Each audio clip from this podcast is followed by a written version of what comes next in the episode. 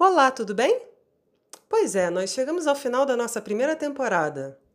Ao longo desses 20 episódios, aprendemos e também debatemos, conversamos com os pesquisadores que passaram por aqui um pouco mais sobre como se faz ciência no Brasil.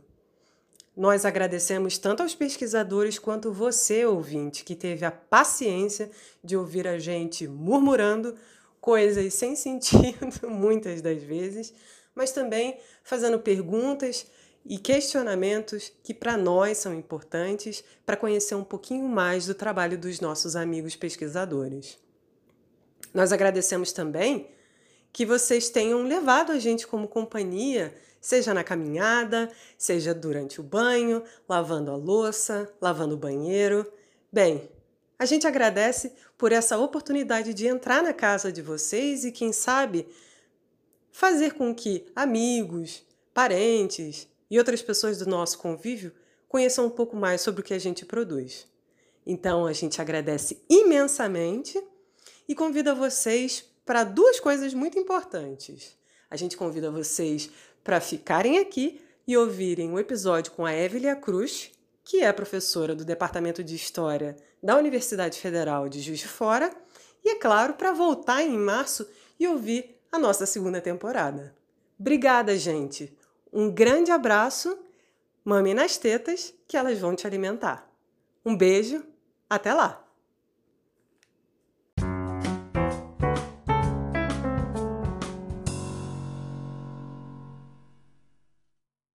É, desculpa, falei errado. Mas tudo bem, eu vou cortar. Isso aí é, isso é óbvio, né? Que eu vou editar. Oh, que ideia! Eu ia perguntar. Bem, deixa eu refazer a pergunta. de fazer o claquete, que a gente sempre faz o claquete, mas esqueci, enfim. Claquete. Olá, bem-vindos ao Teta de Sócrates, um podcast de bate-papo descontraído com especialistas de diversas áreas das ciências humanas. Vem e deixa a teta te alimentar. Eu me chamo Sara Correia e estou com Juliana Magalhães. Oi, gente. E essa semana vamos conversar com Evelyn Ferreira Cruz, formada em História pela Universidade Federal do Estado do Rio de Janeiro, mestre e doutora em História pela Universidade Federal Fluminense, trabalhou em regime de contrato no Colégio Pedro II, também foi professora de História na Secretaria de Estado de Educação do Rio de Janeiro e professora substituta de História da América na UFRJ. Atualmente, é professora adjunta de História da América na Universidade Federal de Juiz de Fora, em História da América.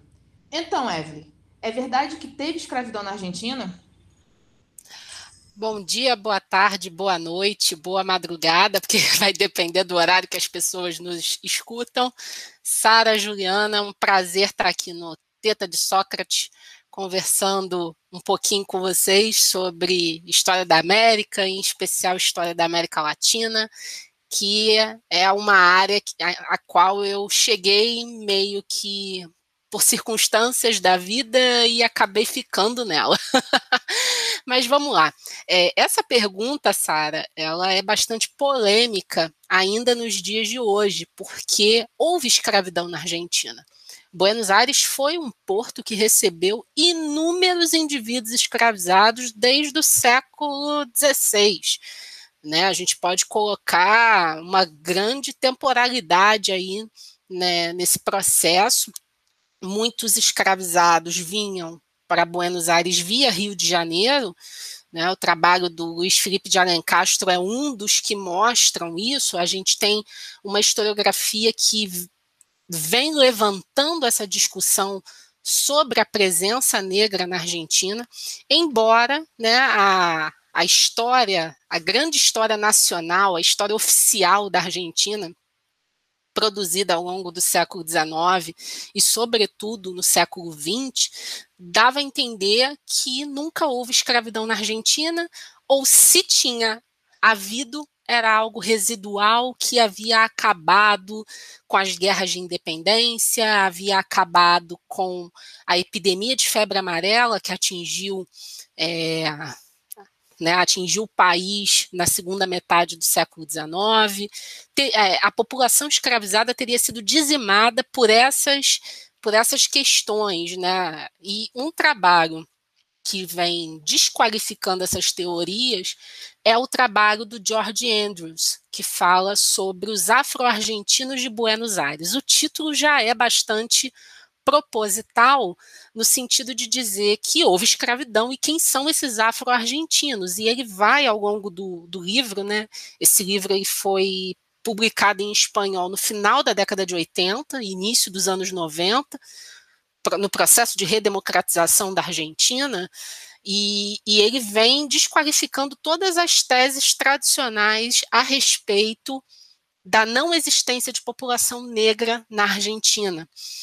E com o passar dos anos, outros trabalhos foram, foram surgindo e foram trazendo outras discussões a respeito da presença negra em Buenos Aires, mas também em outras regiões do território argentino, como a Catamarca, como Tucumã, Salta, entre outros entre outras províncias argentinas, entre rios, Corrientes. Então a gente tem hoje é, um, essa, essa questão já um pouco mais consolidada na historiografia por conta da, da, das discussões acadêmicas que foram acontecendo, sobretudo a partir dos anos 90, com, com certo investimento na universidade, nas políticas arquivísticas, mas também por conta de um fenômeno do início dos anos 2000, que foi a, a imigração de africanos para a Argentina.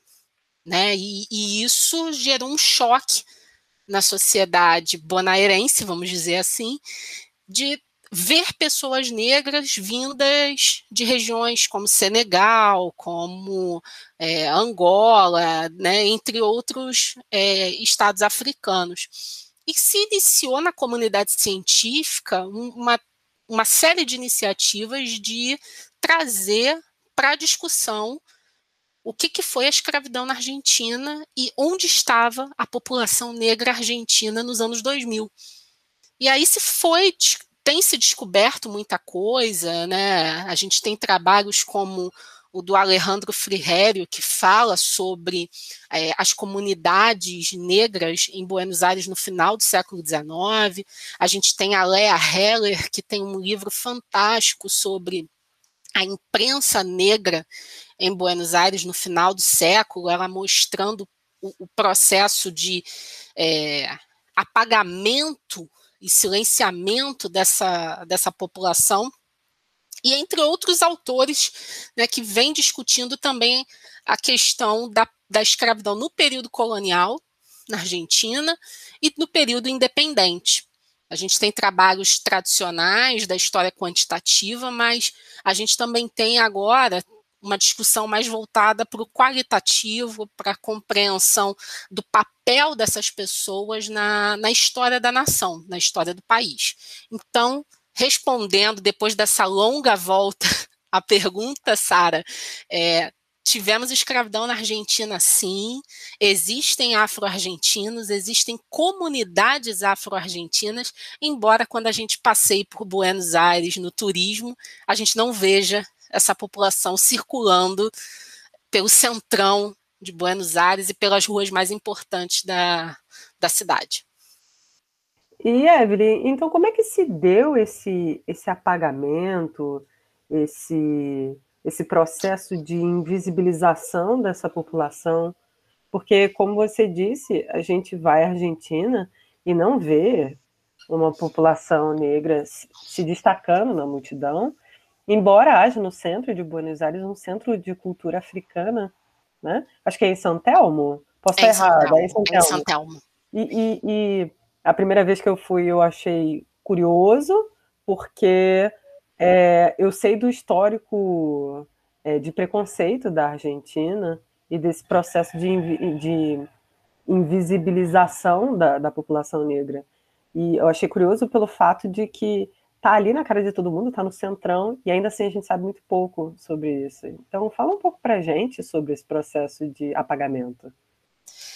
É, Vamos lá, Ju. É, toda história tem os, as suas seleções, né? Assim como, assim como a nossa memória é seletiva pra caramba, né? A gente guarda aquilo que a gente quer manter para a posteridade e não e deixa de guardar outras coisas que poderiam também ser extremamente importantes. E na história da Argentina, isso não é muito diferente.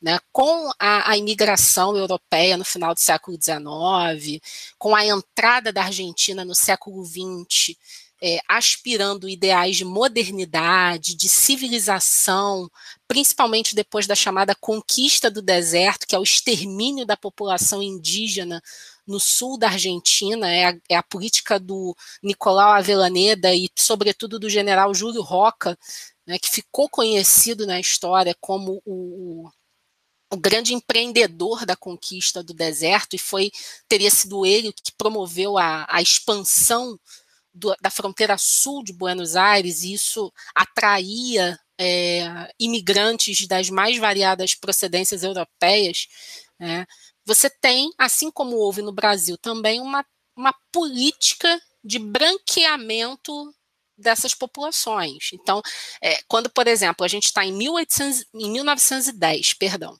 quando a gente chega no centenário da independência, em 1910, os relatos de época são interessantíssimos, porque eles mostram uma cidade em vias de modernização, que seria Buenos Aires, que já estava passando pelas primeiras reformas urbanas. A gente acha que só o Rio de Janeiro passou por isso, e não.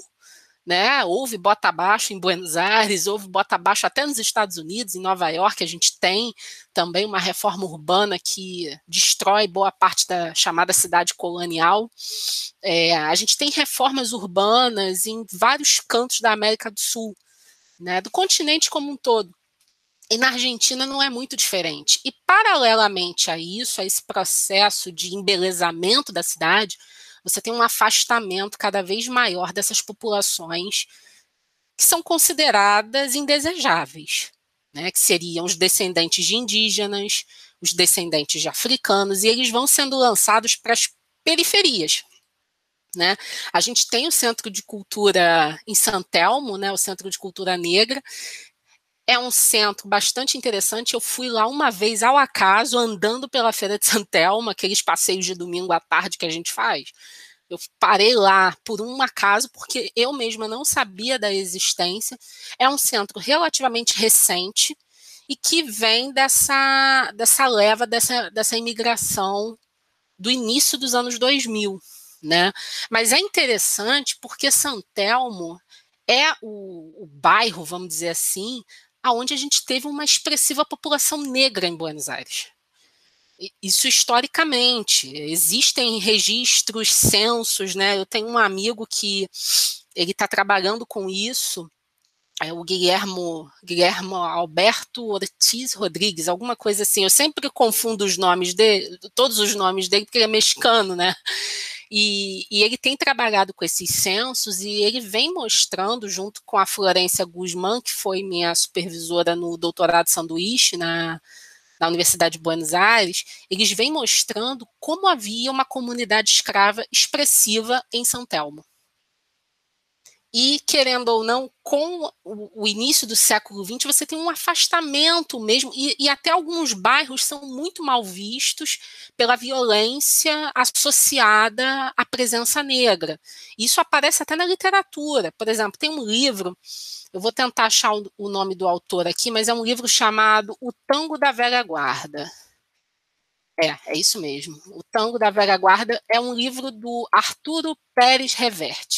Eu comprei muito despretensiosamente esse livro, ele estava 10 golpes, e aí eu fiquei muito assim, né? Falei, ah, vou comprar para ver qual é desse livro. E tem um trecho desse livro que é muito interessante, que fala da Buenos Aires do início do século XX e conta como alguns bairros não eram frequentados à noite pela boa sociedade, por conta dos bailes de negros, por conta da, do tango dançado nesses bailes de negros que era considerado imoral, era considerado fora dos costumes da boa sociedade.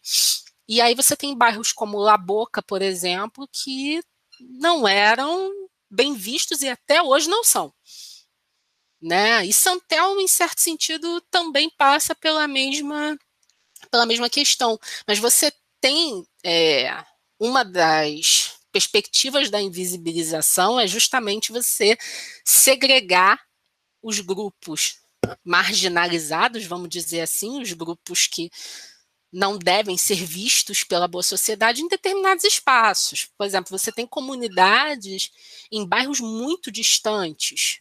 Né? Tem, tem um bairro em Buenos Aires, se eu não me falha a memória, chamado Avelaneda, onde você tem uma população negra bastante considerável, até hoje.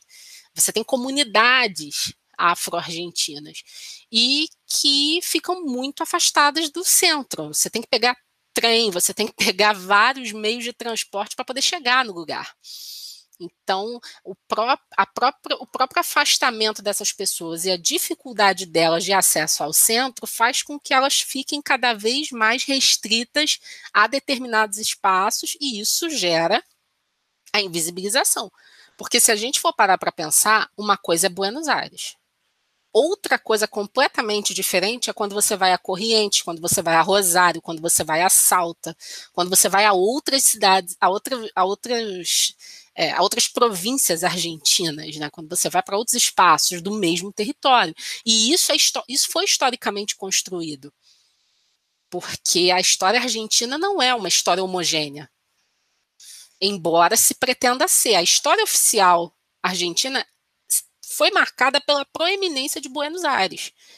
E isso gerou esquecimento, gerou invisibilizações, gerou perdas que hoje os historiadores, os antropólogos, os sociólogos tentam recuperar em certo sentido, mas ainda há muito a ser feito.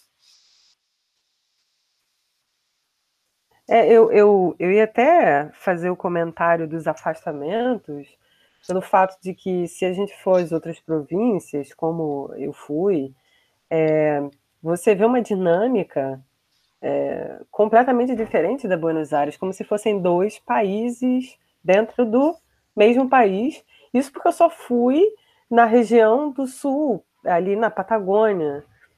Mas se eu, eu tenho certeza absoluta, mesmo sem ter visitado Salta, que também é outro país, com uma relação completamente diferente por ser próximo da Bolívia, ter relações tensas com a Bolívia.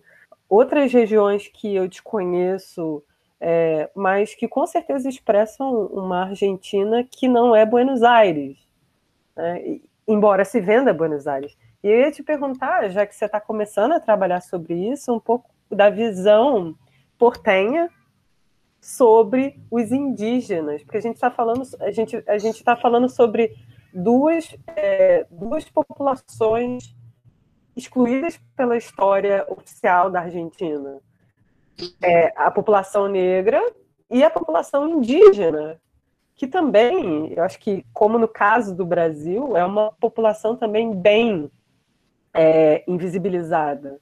Eu queria que você falasse um pouco sobre, já que é um trabalho que você está começando a, a, a, desenvolver agora, conta um pouco para gente dessa relação.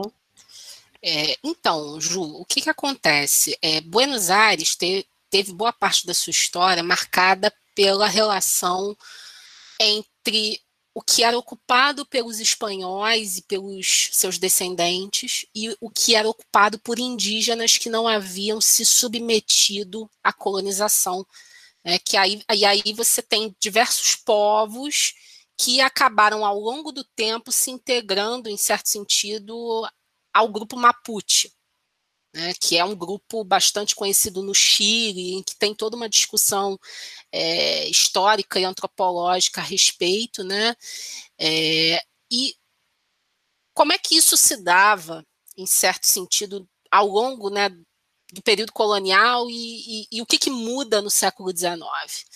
É, quando a gente chega num determinado momento da colonização, é, durante muito tempo se convencionou dizer que havia uma república de espanhóis e uma república de índios e que elas eram sepa entidades separadas. Isso em todos os cantões da América Hispânica, do México, é, Uruguai, Argentina, todos os espaços teriam essas duas repúblicas separadas como entidades distintas. Só que a historiografia dos anos 80, dos anos 70 também, que começaram a discutir um pouco mais a visão dos vencidos no processo da conquista da América, começaram a perceber que essa divisão entre República dos Espanhóis e República dos Índios não dava conta do problema. E não dava conta, por quê? Porque esses dois universos interagiam entre si. E eles interagiam das mais variadas formas, negociando várias coisas do dia a dia. Então, por exemplo, quando a gente fala da Argentina, a gente tem a região da Patagônia, que ficava que fica situada né, no sul da Argentina. E, e, esse sul da Argentina é, é uma fronteira muito cara para eles até hoje, como objeto de estudo. Você tem uma vasta historiografia que trata dessa fronteira propriamente dita, porque é uma fronteira que, ao longo dos séculos, foi objeto de disputa, foi objeto de negociação, foi objeto de tensão.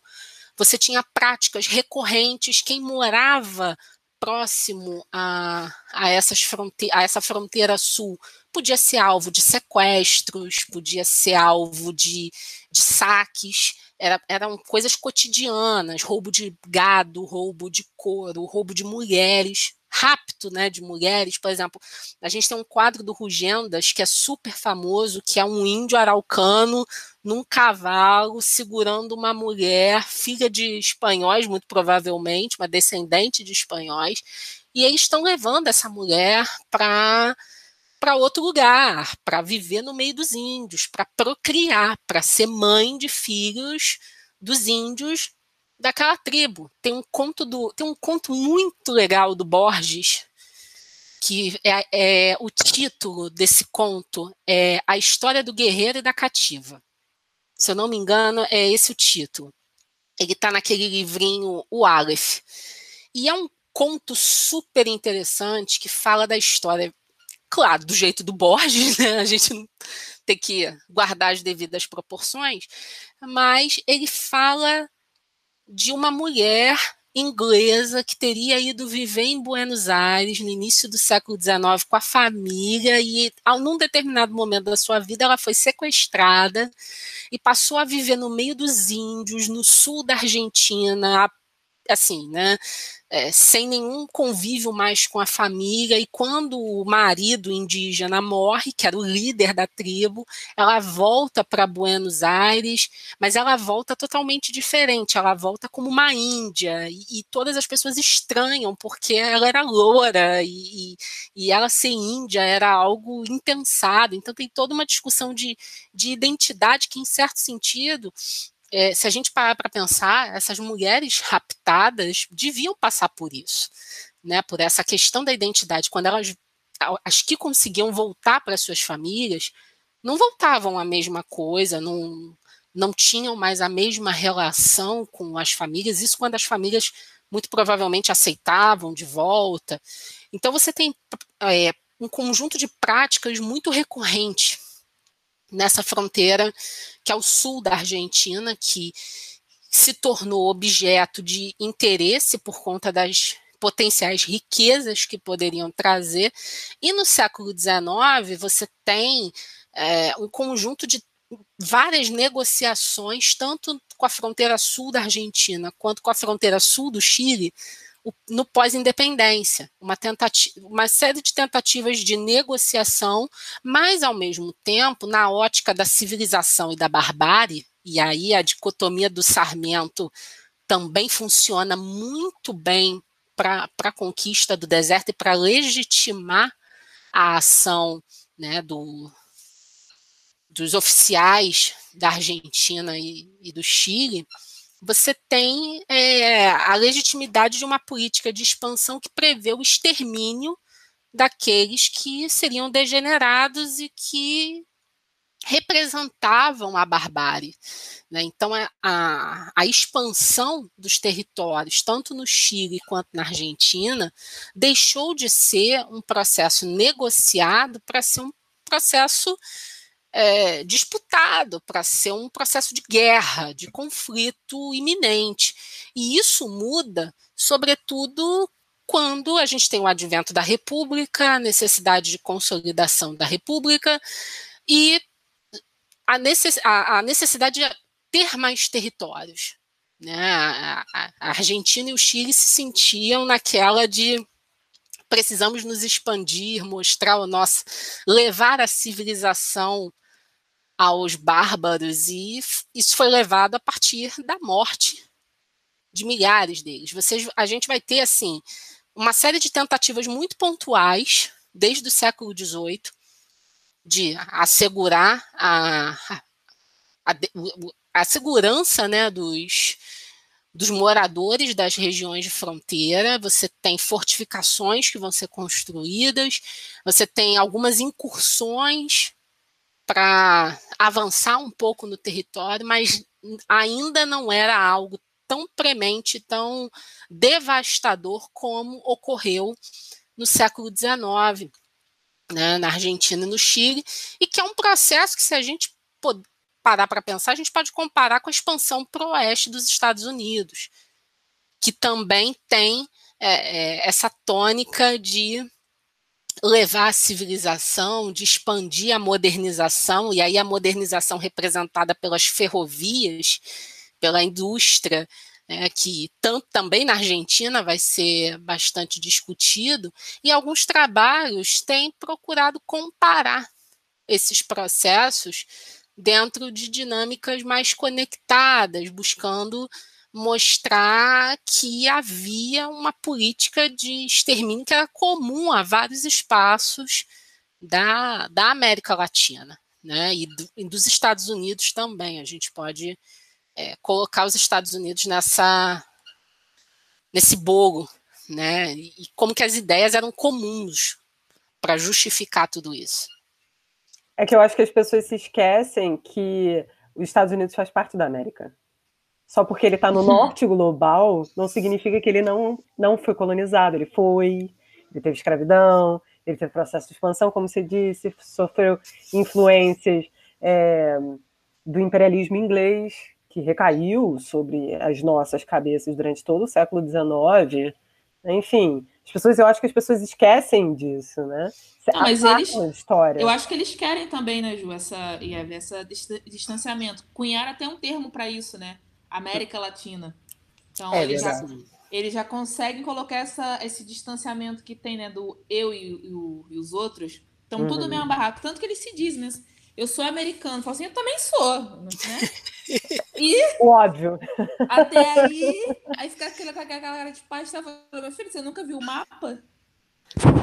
É. Enfim, eu queria é. aproveitar e fazer uma pergunta, só pegando no gancho da, da Ju. Evelyn, no caso, trazendo um pouco para pesquisa, né? Como você mesmo, como eu estava conversando antes, as pessoas não, não sabem que teve escravidão sim na Argentina, e você está tá explicando para gente. Como que você vê na, na academia? Já tem, assim, bastante pesquisa com para mostrar. É porque eu não gosto de usar o nome revisionismo, né? Porque quando a gente fala em revisionismo na história, geralmente tem um, toda uma carga pejorativa, porque vem um negócio assim, de tentar refazer ou reescrever essa história colocando esse tema como um protagonismo, existe uma resistência por, por parte? É, bom, vamos lá, Ju e Sara, vou tentar é, juntar um pouco as coisas para a gente poder conversar até de uma maneira mais descontraída, né? É, uma das coisas que, que eu acho que é importante e que vocês falaram é a questão da construção de identidade. Ao mesmo tempo que se está construindo uma identidade nacional, nas Américas como um todo, que é o século XIX, né? o século XIX é o século de pensar essa identidade nacional, a gente também tem a construção de nós em relação ao outro. E o outro é diferente de nós. Né? Isso já é dito em, por vários trabalhos, até o próprio Todorov levanta isso no processo de conquista da América, quem são o nós e quem são os outros, né? E o que a gente percebe, por exemplo, quando a primeira vez que eu fui aos Estados Unidos, eu tomei um baque muito grande, porque eles falam América. Eles não, eles não usam o termo Estados Unidos, eles usam o termo América, eles são a América. Isso já tem uma, uma, um, um quê meio que imperialista em certo sentido, eu, pelo menos como brasileira, enxergo um pouco isso, porque eu entendo a América como todos nós. E americano por americano, todos nós somos. E no caso, eles não vêm dessa forma. Né? A, a, o próprio conceito de América Latina é um conceito criado no século XIX. Você, né, a história do conceito de América Latina vem da década de 1870, quando você tem a invasão francesa do México, e você tem toda uma discussão e se cria o termo América Latina. A França dá esse nome para tudo que está abaixo do Rio Grande. Né? Então você, assim, a gente tem uma, uma, discussão dessa identidade e, claro, a exaltação das diferenças dessa dessa, dessas identidades. Uma coisa é ser latino, outra é ser americano. Então, existe também ainda uma série de estereótipos aí que a gente pode levantar sobre vários aspectos quando a gente pensa né, em, em América Latina. E pensando um pouco no que a, a Sara perguntou, é, hoje existe sim uma série de historiadores, um grupo muito, muito fortalecido que vem trabalhando com novas perspectivas para pensar a presença negra e também a presença indígena né, nas Américas como um todo, mas a gente pode colocar na Argentina em particular, porque, por exemplo, né, é, em mil, 1910 a gente teve o centenário o primeiro centenário da independência, aonde se exaltavam as grandes batalhas, os grandes heróis, os grandes feitos. Né? Uma das maiores discussões do centenário era a questão do caudilhismo, quem era o caudilho na América Latina. Então, você tem algumas discussões a respeito disso, mas ainda uma história muito tradicional, muito voltada para narrativas, épicas e afins. Quando a gente chega no bicentenário, o olhar é outro porque o mundo é outro, né? Então a gente tem uma leva de historiadores muito envolvidos na geração dos anos 70 e 80, que é uma geração que já tenta é, trazer uma perspectiva diferente, né? E, e com um, a, o incremento dos estudos culturais em detrimento de estudos mais estruturalistas, você abre caminhos para outras discussões a respeito da história do continente, e nas comemorações do bicentenário, é um boom de trabalhos, de discussões sobre a presença negra nos processos de independência, sobre a importância desses grupos na composição das sociedades dos estados recém-independentes, da presença indígena. Você tem regimentos de indígena metendo a porrada nos espanhóis, desculpe o termo, mas é, é isso, né? Tem uma... Não. Vai ficar maravilhoso. Pode continuar. Tem um artigo muito bom do Gabriel de Meglio, que é um professor da Argentina, que trabalha com camadas populares e ele mostra nos mais variados cantões da América do Sul a presença de indígenas, de negros, lutando pela tanto pela emancipação quanto pela manutenção da, da coroa espanhola. Então, assim, você tem projetos e, e os interesses envolvidos nesses projetos por parte desses sujeitos. Esses sujeitos vão significar esses projetos. Por exemplo, quando a gente pega discussões como é, a discussão a respeito do acesso à terra e as leis pela, pelo direito à propriedade da terra que vão surgir no século XIX, e aí a gente tem a lei de terras no Brasil, a gente tem a lei Lerdo de Terrada no México, a gente tem uma série de leis que vão tentar legislar sobre isso, você tem comunidades indígenas pleiteando cada vez mais os seus direitos a partir dessas legislações. Então, também há uma ressignificação dos projetos, há uma ressignificação das legislações. Então, a gente percebe que esses grupos, diferente do que se dizia no século XIX, no início do século XX, que longe desses indivíduos serem é, me fugiu a palavra aqui, mas antes de eles serem apenas pacientes do processo, eles tinham a sua própria agência, eles tinham os seus próprios interesses e eles tinham os seus, os seus desejos. Né? O, o Gabriel de Megro usa até um termo muito, muito bacana, que é o termo de agenda popular. Que é, ele faz realmente ele faz quase que uma história de baixo, uma história vista de baixo, no, no estilo thompsoniano mesmo, de, de, pegar as camadas mais pobres da, das sociedades coloniais latino-americanas e ver como elas se comportavam nas independências. Você tem motins, você tem revoltas, né? Tupac Amaru é a mais conhecida, assim como a de Sandomang é a mais conhecida, mas você tem motins menores no século XIX que, que vão também é, estar nesse contexto desse processo de emancipação. Então, com o bicentenário, você abre um caminho muito mais fortalecido para se discutir essa história de baixo, para se discutir a, a, questão do esquecimento, e aí vai uma dica do, do clássico do Michel Trulot, que é o Silenciando o Passado.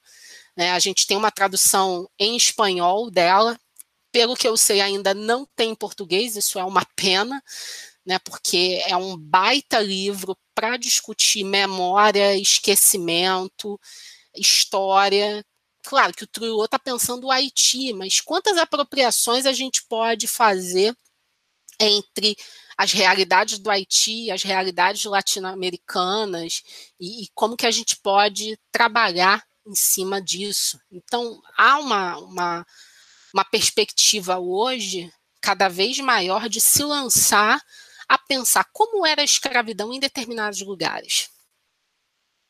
E por que, que a gente teve men menos escravizados negros em um lugar e mais escravizados indígenas, porque também existe essa discussão, que eu acho que é uma discussão complexa, porque você tem países onde a maioria da população é indígena, né, como a Bolívia, como o próprio México, e que a escravidão indígena foi intensa. E essas populações foram né, exploradas nos mais variados graus, mas também teve escravidão negra nesses lugares, ainda que possa ter sido em menor escala, mas também existiu. A gente não pode essencializar dizendo que só houve escravidão de negro. A gente também tem que lembrar que houve escravidão indígena e que essa escravidão indígena persistiu até o século XIX.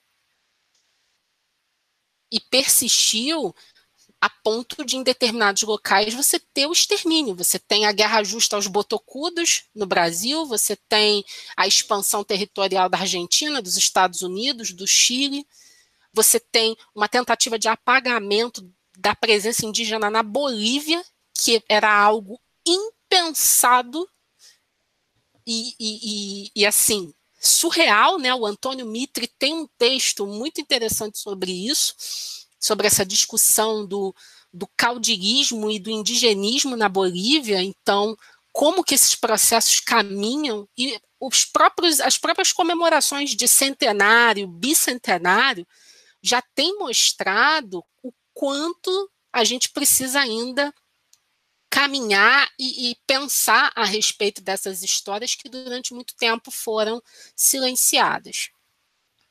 Evelyn, então, é, já que a gente está tratando sobre é, como se discute. Ah, lá vem, ó. ó. Nova Iguaçu é foda, né? É barulho de, é barulho de furadeira, é moto na ah. rua, é, é Carolina e Sara me interrompendo. É Campo Grande não é muito diferente, não, minha filha. É, né? Assim, né? É, tá aí, eu acho que a gente. Sem brincadeira. E, e fazendo um. Fazendo uma breve digressão aqui, que eu acho que eu vou até deixar. Eu acho que a gente deveria estudar o espaço sonoro é, das regiões, da região metropolitana do Rio de Janeiro, porque o espaço sonoro da região metropolitana é muito diferente, por exemplo, da, da, da, de, de, da das regiões que não, não, não comportam essa, essa, essas cidades. Sim. Cara, eu, de verdade, olha aí você que está ouvindo a gente, que é talvez é, antropólogo. Já está rolando a dica. É, você que está ouvindo a gente, é, que estuda, o pessoal da geografia que estuda espaço sonoro, musical, geografia, geografia sonora, por favor, estudem espaço sonoro é, na região metropolitana do Rio de Janeiro, porque eu acho que é um tema interessante. Bem, é isso. Pequena digressão voltando. Adoro. Muito bom, muito bom. então, eu ia falar o seguinte, Evelyn, é, já que a gente está discutindo um pouco sobre é, a maneira como, como a América é, é interpretada, acho que seria interessante que você falasse um pouco sobre o ensino de história da América, porque a gente está falando muito a partir de uma perspectiva é, acadêmica, né? E eu acho que seria até interessante para o pessoal que está ouvindo e que talvez não conheça um pouco sobre a história da América, maneira, as, as, novas maneiras como a gente pode interpretar temas como esse, escravidão negra, é, em regiões que não sejam o Brasil, na América Latina, e escravidão indígena, entre outros temas que eu acho que você poderia falar e que você considera interessante. É, então, Ju, a gente né, tem pensado, e eu acho que esse tempo de pandemia tem, tem mostrado isso também de uma maneira muito clara, a importância da gente discutir a história do continente americano de uma maneira mais ampla, com um diálogo maior com o Brasil. Isso não é uma ideia nova, né? Nós tivemos ao longo da história vários entusiastas dessa da natureza desses estudos, né? Por exemplo, aqui no Brasil, Rocha Pomba é o mais conhecido, com um livro, né, sobre história da América, um livro didático que foi editado no final do século XIX, mas assim é, é um, talvez um dos mais famosos. Mas a gente tem a natureza muito complicada dentro da escola de separar o Brasil do restante do continente. Isso não é só da escola, isso também vem da nossa formação histórica e de uma tentativa que o Brasil sempre teve de não se assemelhar aos seus vizinhos e, e de se mostrar, de se projetar internacionalmente como um país diferente. Né? Você tem o Brasil e o restante dos países do Cone Sul né? Não, a, a, é como se o Brasil não fosse parte da América Latina, quando na verdade é. A gente vive uma simbiose nesse sentido, né?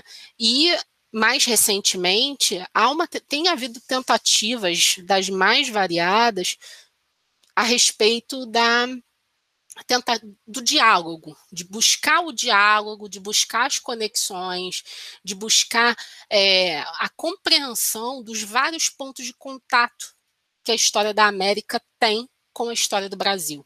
A gente estuda isso muito separado, quando na verdade deveríamos estudar isso conjuntamente. A gente teve uma fala aí muito infeliz de um ministro das relações exteriores. Né? Eu não preciso citar nomes, acho que isso está muito claro no momento em que estamos vivendo, em que ele fez uma fala muito infeliz, dizendo que aqueles estudantes do curso de Relações Internacionais que estão se preparando para ser diplomatas no Instituto Rio Branco não deveriam estudar História da América. E isso foi uma das coisas mais caóticas, né? Na época eu dava aula de História da América Contemporânea no curso de Relações Internacionais da UFRJ, e quando eu li aquilo eu senti um mal-estar imenso, porque se a gente parar para pensar, o Instituto Rio Branco é um dos maiores formadores de diplomatas de carreira no Brasil. Então, assim, como você vai tirar o, estudo da história da América e desprestigiar os vizinhos se a gente tem Mercosul, se a gente tem uma série de iniciativas de, de acordos bilaterais e, e econômicos que estão aí na, na bola da vez. Né? Então, é, a fala desta criatura que não merece ser nomeada, né? Esse discípulo do, do Voldemort, vamos dizer assim, ele, ele disse isso, foi notícia na internet, bombou em vários canais, sobretudo nas redes sociais. Mas essa fala desta criatura, deste ser, né, deste discípulo do, do mal, vamos dizer assim novamente, é, ela expressa muito do pensamento de que o Brasil seria um caso à parte, porque o Brasil foi império e as outras foram, foram repúblicas, mas calma aí, a gente tem uma série de pontos de contato. Embora os desdobramentos das emancipações, né, das independências, tenham sido distintos, o Brasil vira um império monarquista, as as repúblicas latino-americanas, hispano-americanas, viram vários estados independentes fragmentados, a gente tem a necessidade de estudar isso, por quê? Porque uma das questões que nos levam a pensar por que, que o Brasil é do tamanho que é, é porque durante muito tempo, lá no século XIX, se construiu uma dimensão de territorialidade e de unidade que tinha a ver e era um contraponto à fragmentação e à desordem que a América Espanhola representava. Então, uma das, uma das discussões, a gente tem outras, como o peso da escravidão no Brasil, que vai ser fundamental, e aí José Murilo de Carvalho é, é um dos expoentes desta leitura, e quem sou eu para questionar Deus? É... e, e, aí a gente tem esse, esse, esse contraponto. Né? É, durante o século XIX, quando se discute território nacional brasileiro, se pensa do Amazonas ao Rio da Prata você tem, tem um trechinho de um jornal, um folhetim, de acho que me, um mês antes da independência do Brasil, de uma fala, de um discurso do Dom Pedro, que na época ainda não era imperador, mas ele estava aqui naquele vulco-vulco de vou embora, não vou embora, Portugal está vindo aí, o que, que eu faço da minha vida? É, tem um trechinho que, em que ele fala mais ou menos assim: do Amazonas ao Prata, que não se ouça outro grito a não ser união. Isso é simbólico no discurso. Isso, isso já, assim, no meu entendimento, isso já é um indício do que, que se está entendendo para o Brasil e do que, que se está entendendo como uma experiência bem sucedida e como um contraponto a América Hispânica. A coroação do Dom Pedro II também é paradigmática, porque você tem símbolos do Rio Amazonas e do Rio da Prata sendo mostrados a público, numa cerimônia pomposérrima que a Liga Schwartz descreve de uma maneira espetacular. E quem sou eu para questionar Deus mais uma vez? Então, a gente a gente tem aí uma uma discussão de porque temos o tamanho que temos, que é um contraponto ao que se tinha na América Hispânica. A América Hispânica era tomada pelos caudilhos, era tomada pelos interesses particularistas, em detrimento do bem-estar da nação. Então, como é que a gente não vai estudar essas coisas? Se isso também nos serve para compreender o que é o nosso país. E a gente tem vários pontos em comum com a América Hispânica. A gente tem fronteiras ajustadas, né? Isso é um processo longo, mas a gente tem fronteiras ajustadas, a gente tem, é, a gente teve o colonialismo, a gente teve a escravidão indígena, a escravidão africana, a gente teve políticas de extermínio, a violência, o, o papel das drogas, do, do, do narcotráfico. Então, como é que a gente não vai ensinar uma história da América ou uma história né, do, do nosso mundo se a gente não pensar essas conexões entre o Brasil e os outros países. Claro que no ambiente escolar é muito complexo a gente fazer isso, mas os professores têm buscado, têm tentado, têm, têm procurado sair das abordagens mais simplistas, mas ainda é um processo que está em andamento. E até a título de indicação, né, eu fazendo minhas propagandas, meus merchandising da vida, tem um podcast. Amor, por favor, antes, agora, depois, pode começar. Tem, é, tem um podcast muito bom chamado Hora Americana, que é feito por uns colegas, né? Um deles é o Luiz Calil, da Federal Rural do Rio de Janeiro, junto com outros parceiros também né? E eles têm um episódio muito bacana sobre o ensino de história da América e uma discussão a respeito do Enem, a respeito de como a universidade encara a história da América, de como os pré-vestibulares encaram é, a, a discussão sobre o continente americano, né? É, e, enfim, como, como a gente pode pensar em abordagens a respeito do ensino de história da América né? E de história do Brasil, porque a gente também não pode separar as duas coisas. Mas historicamente, a gente tem a natureza de separar. É, isso é claro nos livros didáticos. Né? Por exemplo, é, eu escrevi um texto algum tempo atrás sobre a questão dos livros didáticos na década de 50 no Brasil, né, onde a gente tinha uma legislação que transformava a história da América numa disciplina autônoma. Isso é uma discussão de anos, de vinha do século XIX essa discussão de separar as, as, áreas do conhecimento. Inicialmente era a história geral e do Brasil, depois a história da América foi separada e havia livro didático só sobre a história da América. E a gente percebe, olhando o livro da década de 50 e os livros de hoje, que, claro, muita coisa mudou. Os livros estão muito melhores, o, né, o material gráfico é de outra qualidade, tudo, tudo é muito diferente. Mas algumas questões permanecem. Por exemplo, quando a gente pega para estudar a independência da América Espanhola, a gente fala de praticamente todos os casos, né? Vem aqueles estudos de caso, México, Peru, é, Argentina e tal. Aí, por último, vem geralmente um parágrafo dizendo que Cuba e Porto Rico continuaram como colônias até o final do século XIX. Beleza. Isso é um traço comum estou falando de livros dos anos 2000, livros da década de 50. Ainda é assim, embora os livros mais recentes tenham outros cuidados e, e tal. Agora, quando a gente pega para estudar a independência de Cuba, a independência de Cuba é um apêndice do imperialismo americano. Isso na década de 50 e isso até hoje. Então, são, são questões que a gente ainda precisa trabalhar. A Revolução Haitiana, cara. O Haiti precisava de um curso sobre ele, vamos dizer assim. Né? É, a gente precisa saber mais sobre a Revolução Haitiana. A gente tem pouca coisa em português até hoje sobre isso, e isso é um dado interessante, porque, querendo ou não, isso mostra uma série de relações de poder aí também estabelecidas, porque o Haiti foi o ponto fora da curva total do colonialismo. Né? A gente está falando de uma república criada por gente preta.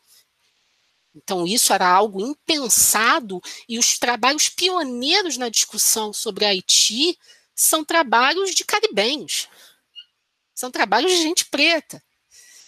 Né? Então, assim, é, você, você pega é, essa discussão e, e, aí quando você vai olhar para o livro didático, a Revolução Haitiana é um desdobramento da Revolução Francesa.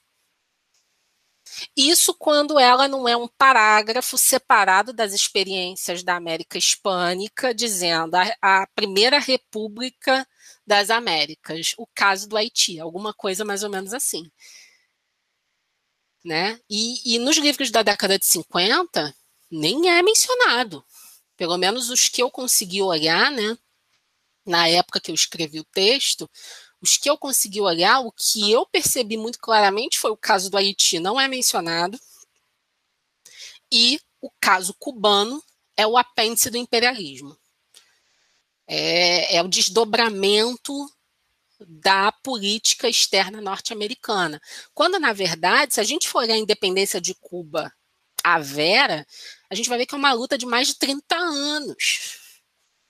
Era tiro, porrada e bomba. A luta pela independência de Cuba veio paralela com a luta pela abolição da escravidão. Sendo que a abolição veio até um pouco antes, com a Lei Moré. Começou a partir daí. Né? Tem o trabalho da Rebecca Scott, o Emancipação Escrava em Cuba, que é um trabalho belíssimo sobre isso. E uma questão que eu acho que também é interessante até de da gente mencionar aqui, já que a gente falou um pouco sobre a questão de memórias e esquecimentos e silenciamentos, né? Os heróis da, da independência de Cuba, eles foram embranquecidos pela sociedade a história oficial de Cuba do início do século XX, muito ligada é, aos Estados Unidos e toda aquela discussão do imperialismo yankee, né, você pega o Antônio Maceu, que foi um dos grandes líderes da, da independência de Cuba, ele era, um cara, ele era um cara negro, e ele foi embranquecido. Né, a gente tem, tem um livro muito bom que é Os Negros na América Latina, do Henry Louis Gates Jr. Depois eu posso até mandar isso para vocês. tá? Eu passo essa, essa referência para vocês. Ele traz, ele, ele é um antropólogo, assim, pelo que eu pude perceber, porque ele faz relatos das viagens dele pela América do Sul. Ele é um americano e ele está pensando como é que as populações negras da América do Sul se comportaram nos pós-abolições respectivos. E aí tem capítulo sobre Venezuela, tem capítulo sobre Brasil, tem capítulo sobre é, Haiti, se não me falha a memória, tem capítulo sobre Cuba. E no capítulo sobre Cuba, ele fala desse, desse longo processo de luta pela independência, ele fala como a, a chamada guerra hispano-americana, que foi a guerra entre os Estados Unidos e a Espanha, que culminou na independência de Cuba, como que esse conflito foi usado em certo sentido pelos Estados Unidos, como se fosse uma guerra deles, invisibilizando Cuba. Como se Cuba não tivesse feito nada, tivesse esperado a coisa toda acontecer, e numa guerra de três anos eles resolveram a brincadeira. Né? Então, assim, quando a gente pensa em silenciamentos, em esquecimentos, são, essas coisas são importantes.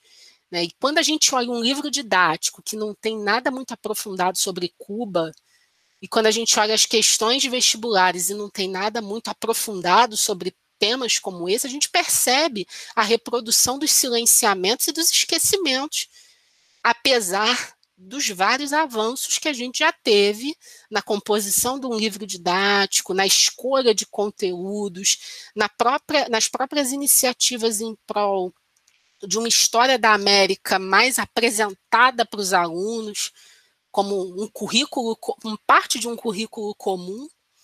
Né? Então, é, eu acho que é importante a gente pensar essas coisas e pensar como a memória, a história acabam produzindo sequências e mais sequências de esquecimentos e silenciamentos. É claro que tudo é uma seleção também.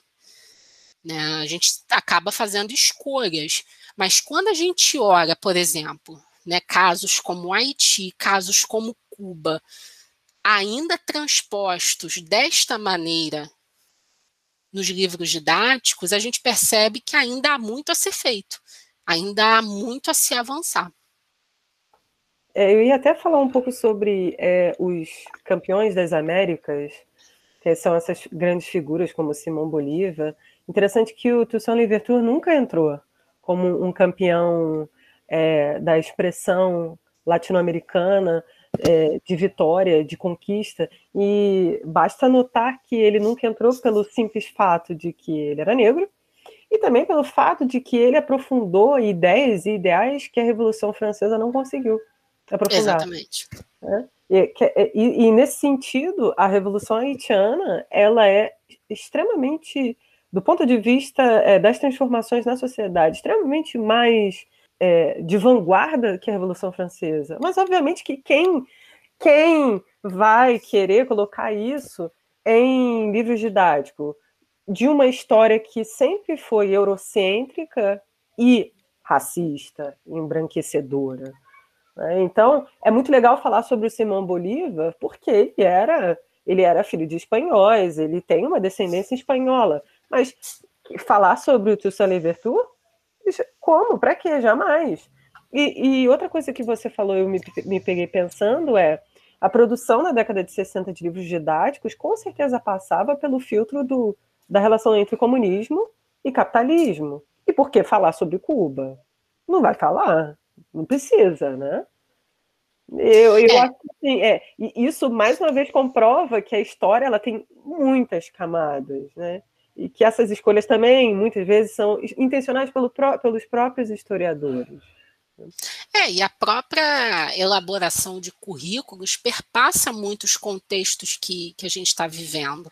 Né? Por exemplo, se a gente for pegar os livros didáticos da década de 50, eles são muito marcados pela política da boa vizinhança, pelo alinhamento do Brasil, no caso, com os Estados Unidos no contexto da Guerra Fria. Então, a discussão sobre comunismo nunca entra, não é objeto de, de interesse. E uma coisa interessante que, que você falou aí, Ju, que, que eu acho que é importante é, colocar, é que você tem uma exaltação de figuras como o Simão Bolívar, como San Martín, que foram né, indivíduos é, importantes na formação das repúblicas hispano-americanas, isso é inegável, mas você tem é, questões da vida deles que são colocadas de uma maneira muito muito incipiente, né? O Bolívar por conta do projeto da Gran Colômbia, ele é visto como louco, ele é visto como lunático, ele é interpretado como autoritário, né? Tanto que ele morre no exílio, né? O San Martín também sai da Argentina e do Chile vai para o exílio. Todos esses grandes líderes, se eles não foram assassinados, eles foram exilados. Né? Então você tem aí um, um, um uma questão que eu acho que é importante da gente pensar. Né? O, o, Louverture também, em certo momento, foi visto como um líder autoritário, como um cara problemático, né? que foi traído, foi levado para a França, morre na França. Né, mas é, um, é, um, é uma liderança meio que silenciada. E, e, e a história, quando a gente pensa no processo da Revolução Haitiana, a gente tem que ter em mente que ela, ela realmente aprofundou a Revolução Francesa.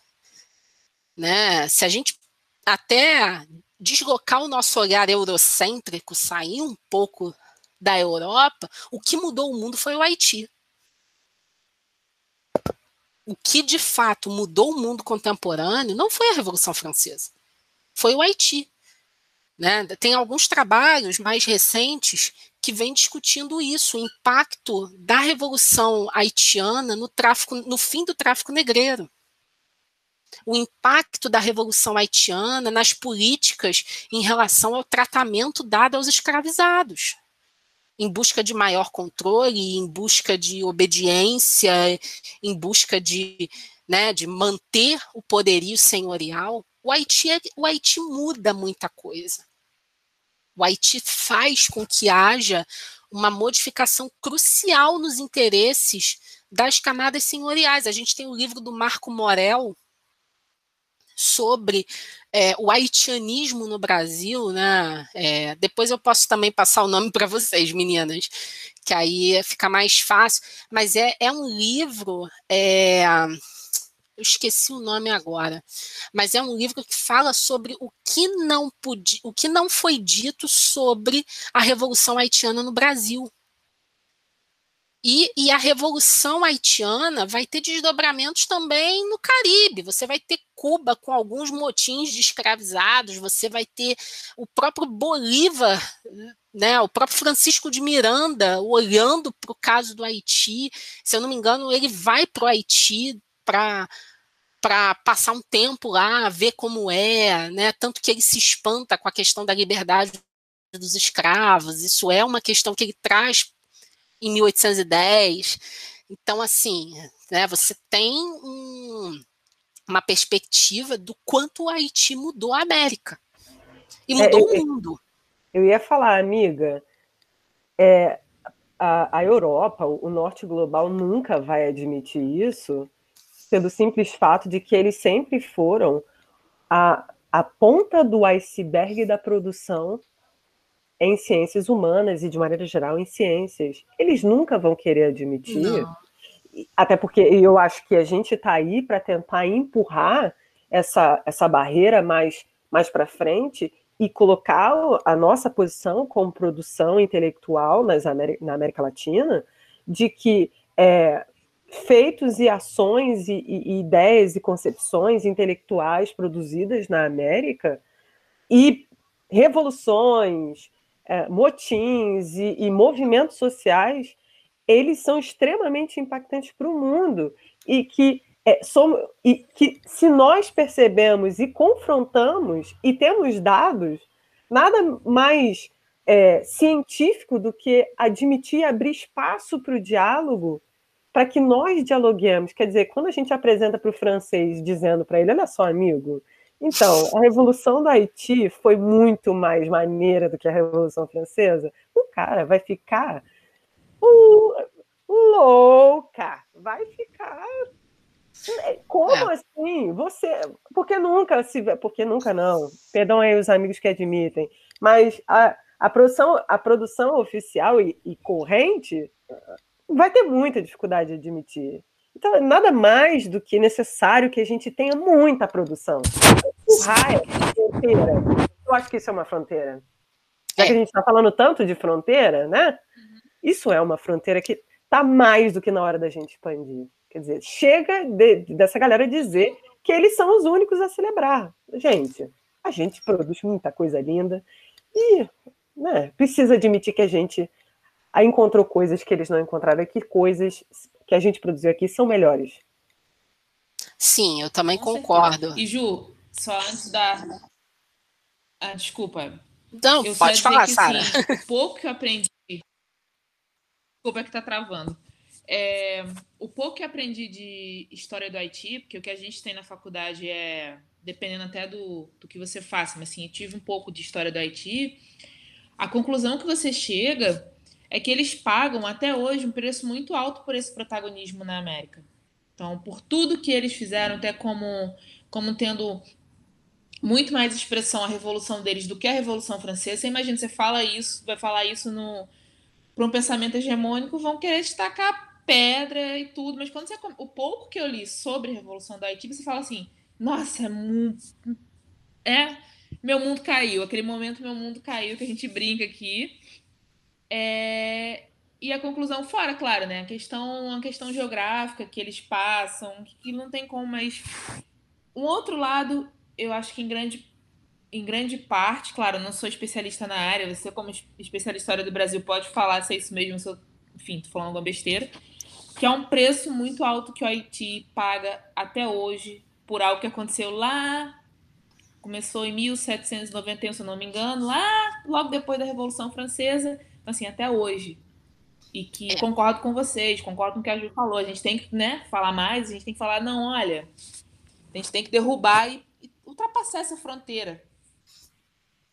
É, Sara, eu acho que é por aí também, porque é, uma, uma questão que eu acho que é importante é pensar que a historiografia sobre as Américas, ela não começa efetivamente do Sul.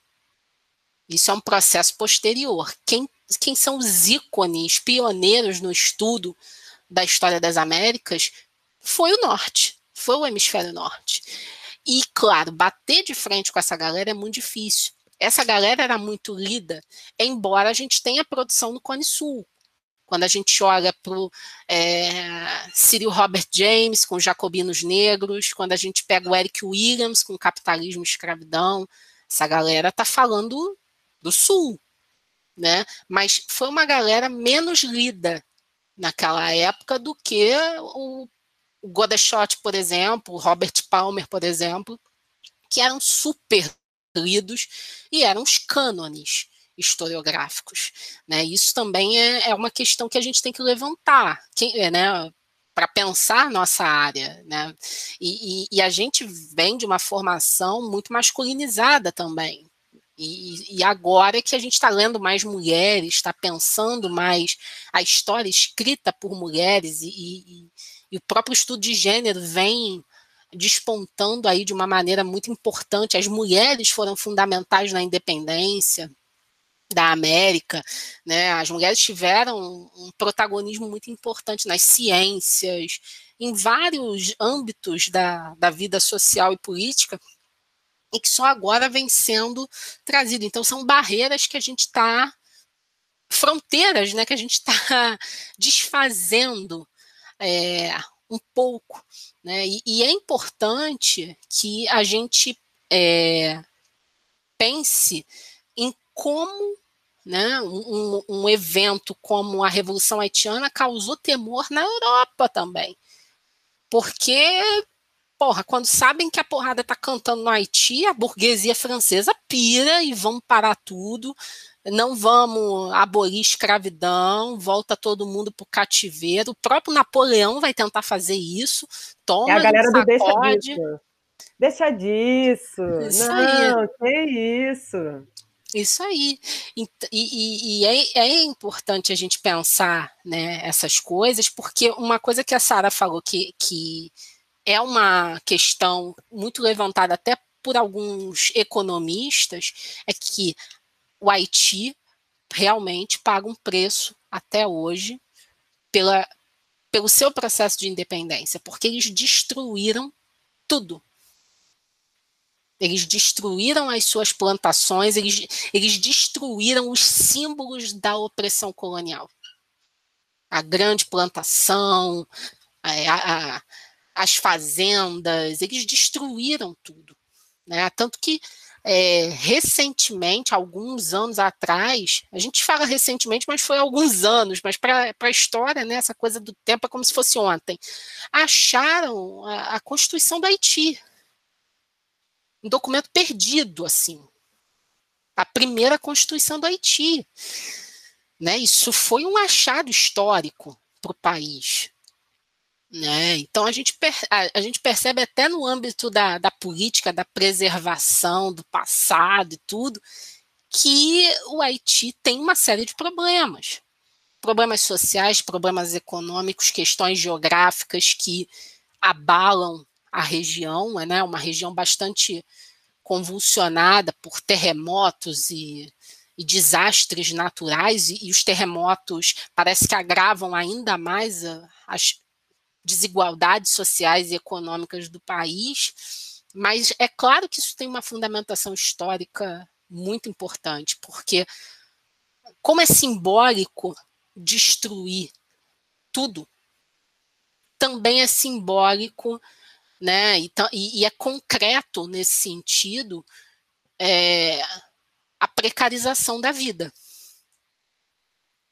Porque acaba meio que sendo isso também. A partir do momento que você destrói tudo, como faz para reconstruir e recomeçar? Então, também é, é uma questão que, que eu acho que é válida e, e é importante da gente refletir. Né? Quando a gente olha também para o caso de Cuba no processo da Revolução Cubana, a gente tem os entusiastas e a gente tem a galera que se vê sem nada.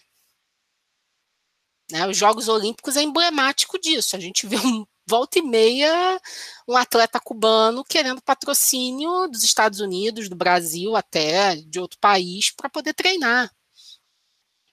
Né? Então, também tem, é, tem questões que têm um fundamento histórico que é importante da gente trazer para o debate, da gente pensar essas continuidades dos, dos problemas, né? Do, da questão da, da própria sobrevivência dessas pessoas.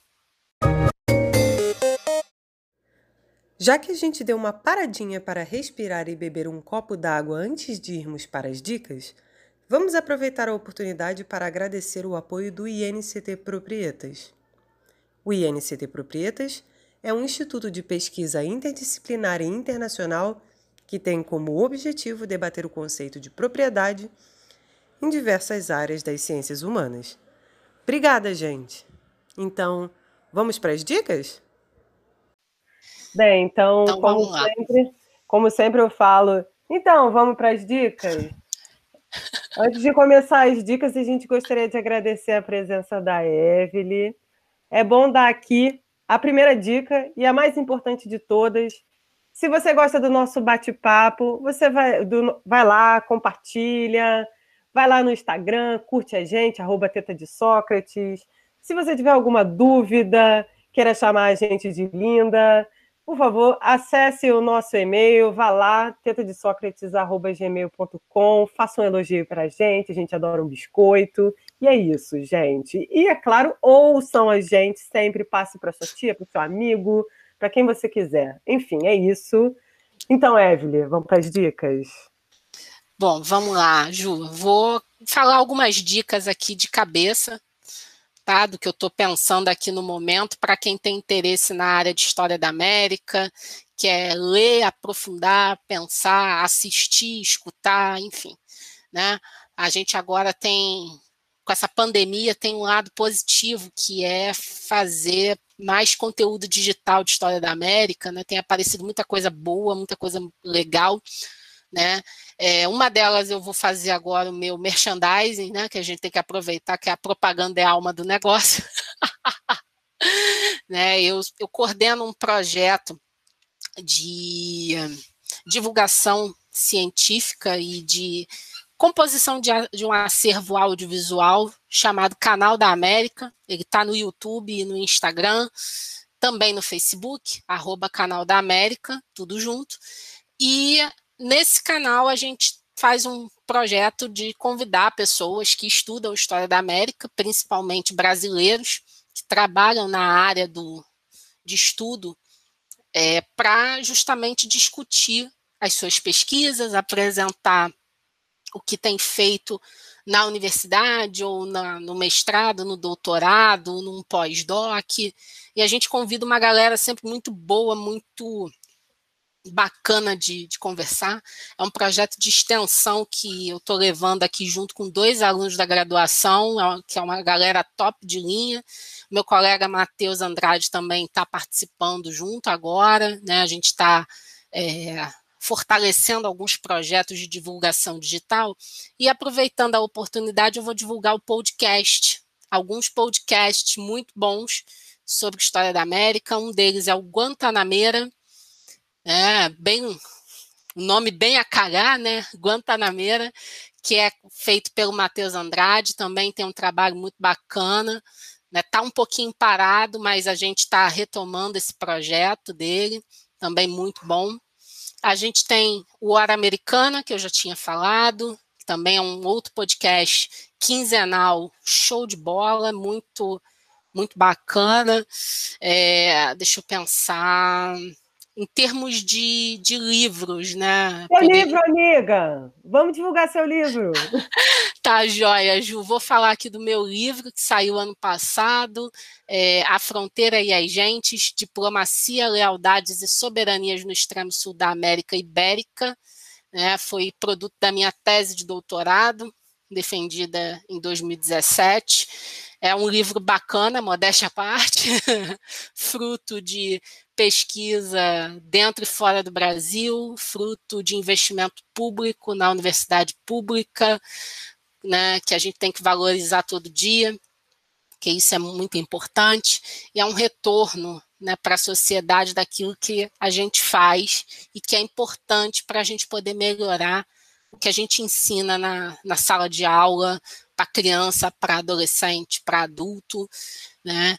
É, um outro livro que eu indicaria também, e aí já é um livro mais pensando aí a questão das ditaduras, do autoritarismo no Brasil, é o livro da Isabel Pimentel. O título principal dele é Por Ti América. É um livro muito bacana sobre as conexões entre as distintas organizações de luta armada na América Latina, destacando aí Argentina e Uruguai e Chile, se não me falha a memória. E a gente, é, e assim, né? Filmes a gente tem várias opções para deixar como dica, né? É, por exemplo, a gente tem o Infância Clandestina, do Benjamin Ávila, que fala da, da questão do desaparecido político, da luta armada. É, a gente tem, a gente pode falar do próprio, de filmes clássicos, né, como Amistade, que fala da escravidão nos Estados Unidos, e O Vento Levou, que também fala do, da, da escravidão nos Estados Unidos, embora seja cancelado em várias plataformas de streaming, e eu acho que isso é meio complicado, né, a gente tem que falar sobre. Né. Um outro filme que eu acho que é legal de indicar é O Abraço da Serpente, que foi Caralho, eu amo esse filme. Mandei até um caralho. Genial, amo. Eu, é, foi uma indicação de uma aluna, eu ainda não consegui parar para assistir, mas foi uma dica do canal da América de hoje, então eu também estou passando aqui para vocês como uma indicação que eu acho que é, é super bom de fazer. E a gente tem os livros classicões da literatura latino-americana, né? Que é o Gabriel Garcia Marques, com os seus livros maravilhosos, é o Mário Vargas Llosa, que é o conserv meu conservador de cabeceira, mas que eu gosto dele. Eu acho que ele escreve pra caralho, mas ele é um conservador de, de mão cheia, né? A gente sabe, é meio duro dizer isso, mas tem livros muito bons. É, um deles é A Festa do Bode, que eu acho que vale a pena ser lido, fala sobre a ditadura do Trujillo na República Dominicana. É um livro muito bom, embora seja literatura, ele traz uma dose de realidade bastante indigesta, né, e que é bom a gente sempre lembrar. Né, e outros li outro livro, outros livros seriam clássicos, né, o Civilização e Barbárie do Sarmiento, é, um outro filme, aí já pensando um outro filme, aquele A Missão também, que é um clássico do, do cinema, que é um filme super interessante para pensar a relação entre portugueses, espanhóis e indígenas, né? É, enfim, Ju, eu acho que eu consegui dar algumas dicas aí. É, espero né, ter atendido em certo sentido que eu acho que é importante a gente ler literatura, a gente assistir filme, a gente não ficar só no jabá acadêmico, né? Que a vida não é só isso. Graças a Deus, ou aos deuses, como prefiram. É, obrigada, Evelyn, é, por ter aceitado o convite. Antes de continuar com as dicas, só para reforçar o agradecimento por ter compartilhado com a gente um pouco sobre. Eu falo um pouco porque assim o tempo é curto para tanta coisa que a gente gostaria de falar, porque são, são tantos casos interessantes para se debater, o Haiti, o próprio processo de Cuba aqui na os nossos irmãos. Então, muito obrigado por você tra ter trazido e quando puder, quando quiser, volta para a gente conversar mais, será um prazer, com certeza. E de dica, como a gente falou, quando a Ju me mandou um resumo do que você estudava e falando América, não lembro Haiti, embora seja um assunto que eu entenda pouco. Esse não é um, o que eu vou indicar, não é um retrato fiel do Haiti, tá, gente? É um filme que é da, do final da década de 60. A Evelyn deve conhecer. A Ju também. Quem passou pela UF conhece, provavelmente conhece, que é o Queimada, com Marlon Brando. Quem passou pela UF deve conhecer, que fez História da América. Esse filme ele é exibido. Eu acho, eu, eu confesso que quando foi, pro, foi a proposta da ideia do filme, eu falei, ah, não, ai, um filme eu vou dormir. Pelo contrário, o, o filme ele prende atenção e acho que acredito que vai acontecer com outras pessoas também.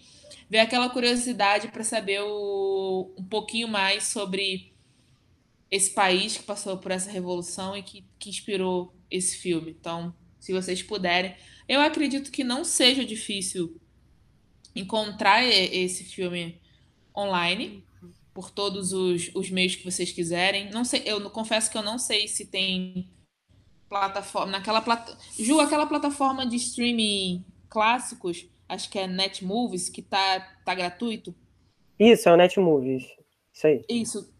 Talvez tenha lá, se vocês quiserem é, ver pelo. Fica uma dica também, né? Para sair, saindo um pouco do Netflix, tem Netmovies que eles abriram agora, então é só baixar o aplicativo na plataforma de download do celular de vocês.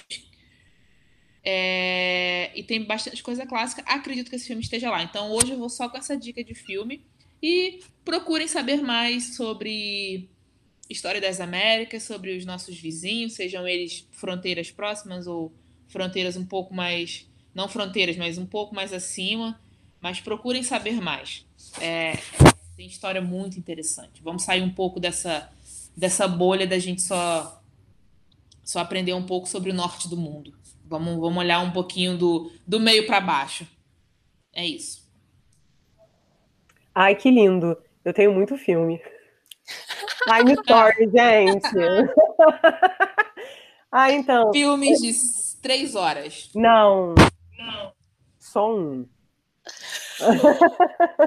Mas calma, gente, não sofram por antecipação. Então, tem um documentarista chileno que eu gosto muito, que se chama Patrício Guzmán.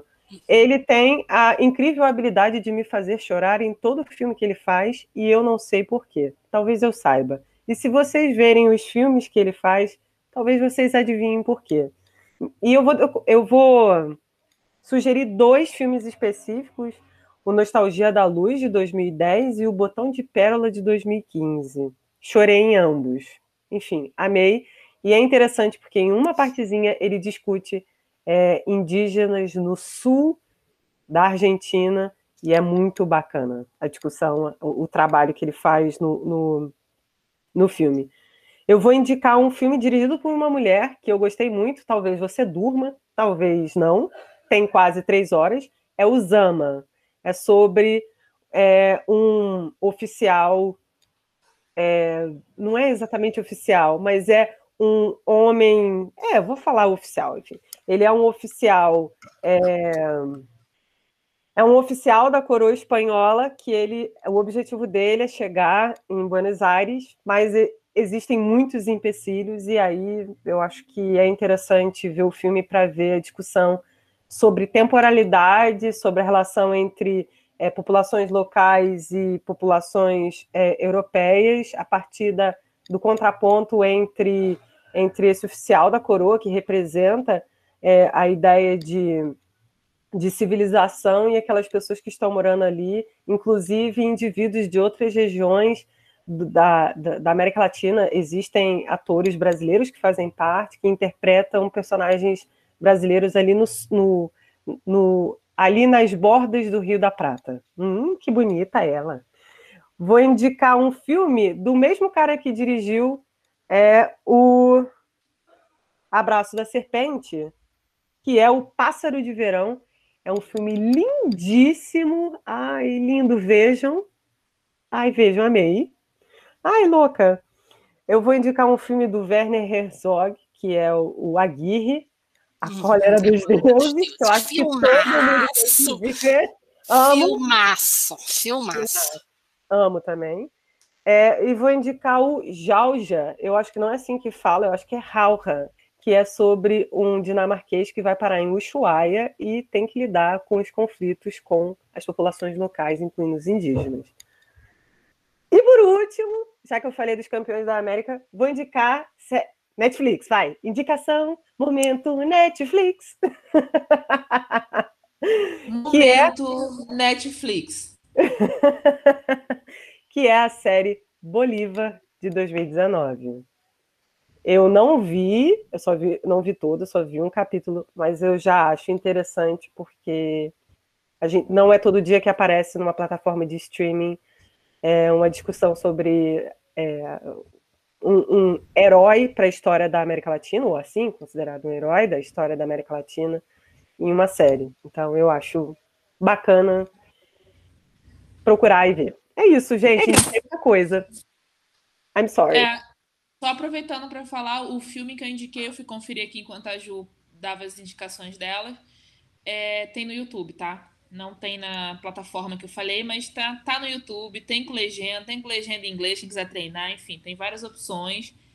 Então assistam, assistam os que a Ju mandou. Ela dá indicações longas, mas válidas. Não é verdade, mas eu te amo. Eu também te amo. então vamos encerrar. Vai, Sara, manda ver. Então, Evelyn, obrigada. Ju, obrigada por mais é, essa semana, mais Obrigada, a parceria. Amor. Evelyn, Sim. valeu por, por toda a explanação sobre a América. Como disse, você está mais que convidada para voltar, assim que você tiver um tempo. É, Ó que eu volto, eu sou abusada. Que... Ó, ah, que queremos, hein? Espero que no próximo a gente comece a falar que já tomamos vacina, que já demos piti, já desmaiamos, mas enfim, já estamos bem, sem máscara. Máscara é o que a gente.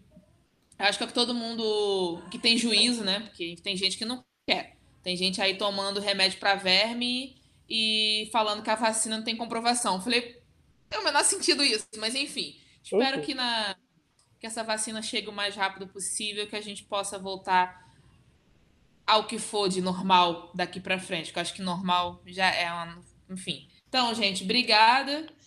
É, até semana que vem e continue se alimentando na nossa na teta de Sócrates. Na nossa não, na de Sócrates. Beijo, gente. Beijo, meninas. Obrigada. Foi ótimo.